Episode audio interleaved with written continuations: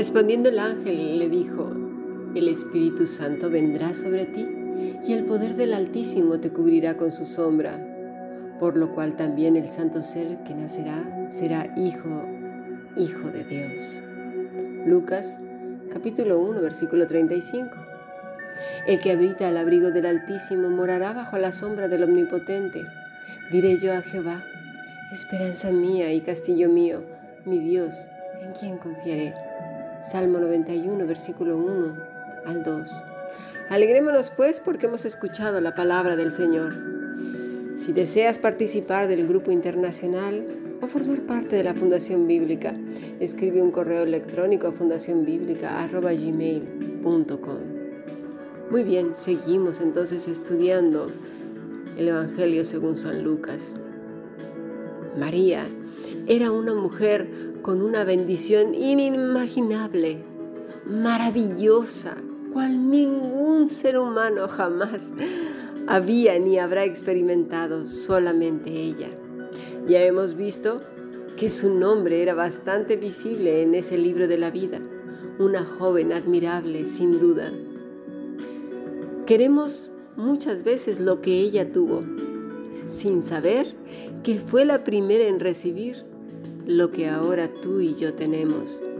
Pero por falta de estudio, de análisis, de meditación, a veces pasamos como incrédulos. ¿Por qué? Por la vivencia cotidiana. Cuando lo vemos decimos, oh sí, muy bien, interesante, yo también, sí, pero el día a día revela realmente lo que hay en el corazón. Nuestras actitudes, nuestras palabras, nuestras reacciones ante lo que no podemos planear y ni fabricar ni actuar, revela la condición del corazón. Ahora en el estudio que hay aquí en, en Sabadell acerca del, del reino de los cielos, buscar el reino, el reino es Cristo en el corazón de nosotros, que sea visible. Es decir, una vez que naces, ¿Es visible? ¿Se ve en todas las cosas que hacemos? Debería de ser una búsqueda para todos nosotros. Cristo, ¿realmente se ve en nuestras vidas? ¿La gente lo puede ver? Pero no en cuestiones fabricadas, sino en, el día a día, en lo que somos.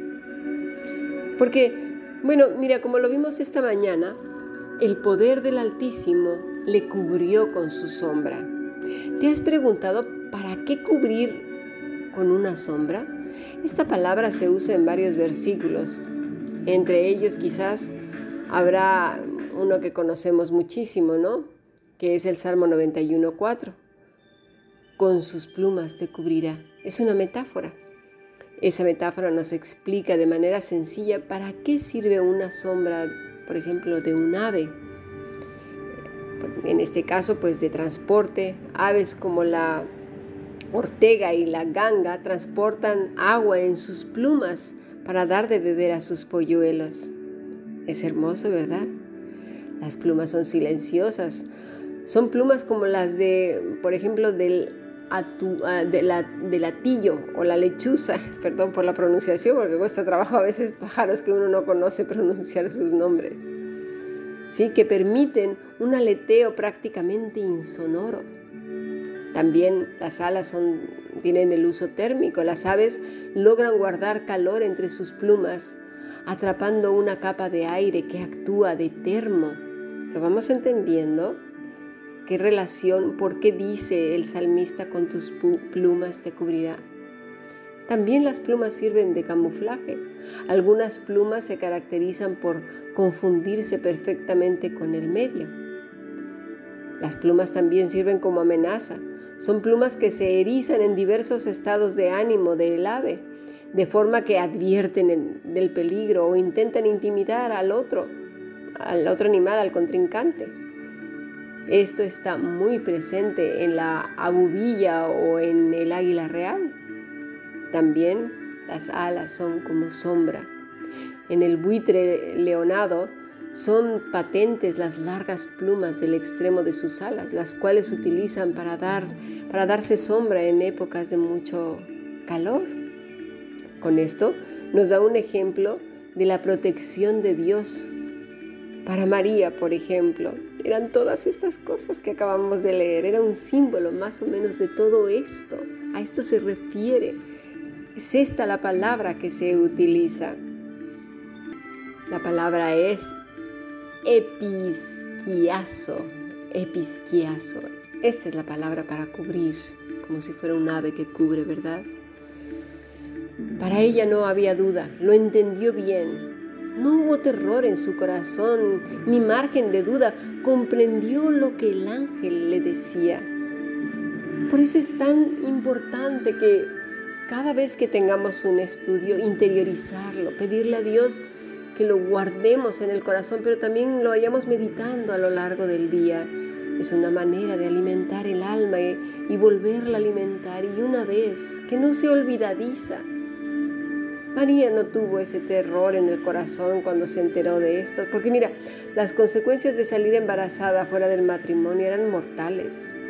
En nuestra época tan libertina, porque esa es la verdad, libertina, eso no significa nada.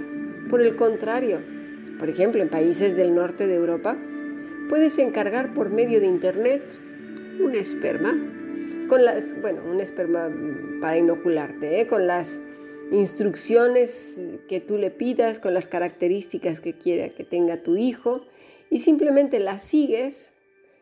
Yo cuando vi este reportaje me quedé alucinando con la frialdad que se elige las características del hijo, te llega el paquete como si fuera por Amazon este, y, sigues las instrucciones y, ya quedas embarazada.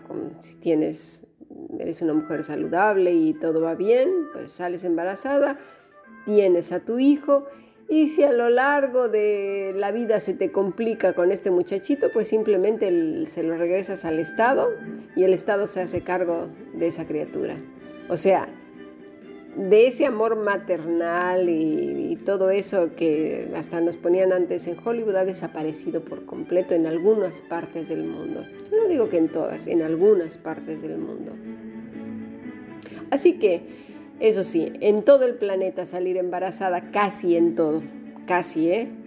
No es ningún asunto grave. Pues vemos que el matar a los niños, deshacerte de ellos, es, bueno, no hay ningún problema. Pero eso sí, lo haces con un perro, madre mía, en el lío en que te has metido. El valor de la vida humana cada vez va teniendo menos y menos valor. Así que bueno, a eso el ser humano hoy en día no le tiene miedo, pero tiene muchos temores. Eso sí, eso no se ha acabado, porque la fábrica de ellos eh, no acaba, ¿eh? Es una cadena en continuo. Sería bueno saber a qué le teme este humano del siglo XXI y cómo encaja la escritura en su día a día. Sobre todo, aquí nos interesa el creyente. ¿A qué le teme?